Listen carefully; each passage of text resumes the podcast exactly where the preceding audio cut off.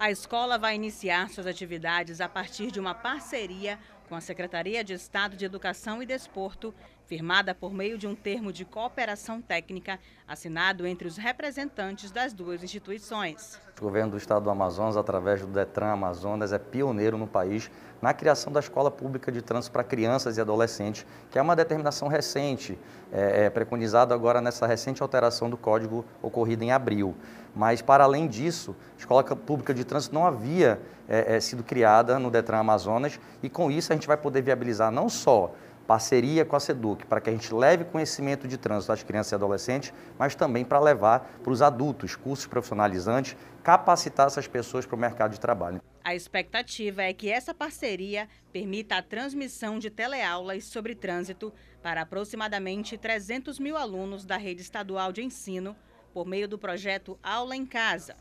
Atualmente, o projeto é transmitido por sinal aberto da TV Encontro das Águas para Manaus e os municípios de Rio Preto da Eva, Iranduba, Manaquiri e Careiro da Várzea. Essa parceria ela vem trazer dois programas que são muito importantes, tanto para o ensino fundamental quanto para o médio, o Educar para o Trânsito e o Minha CNH, por meio de palestras e distribuição de um material elaborado eh, pelo Detran,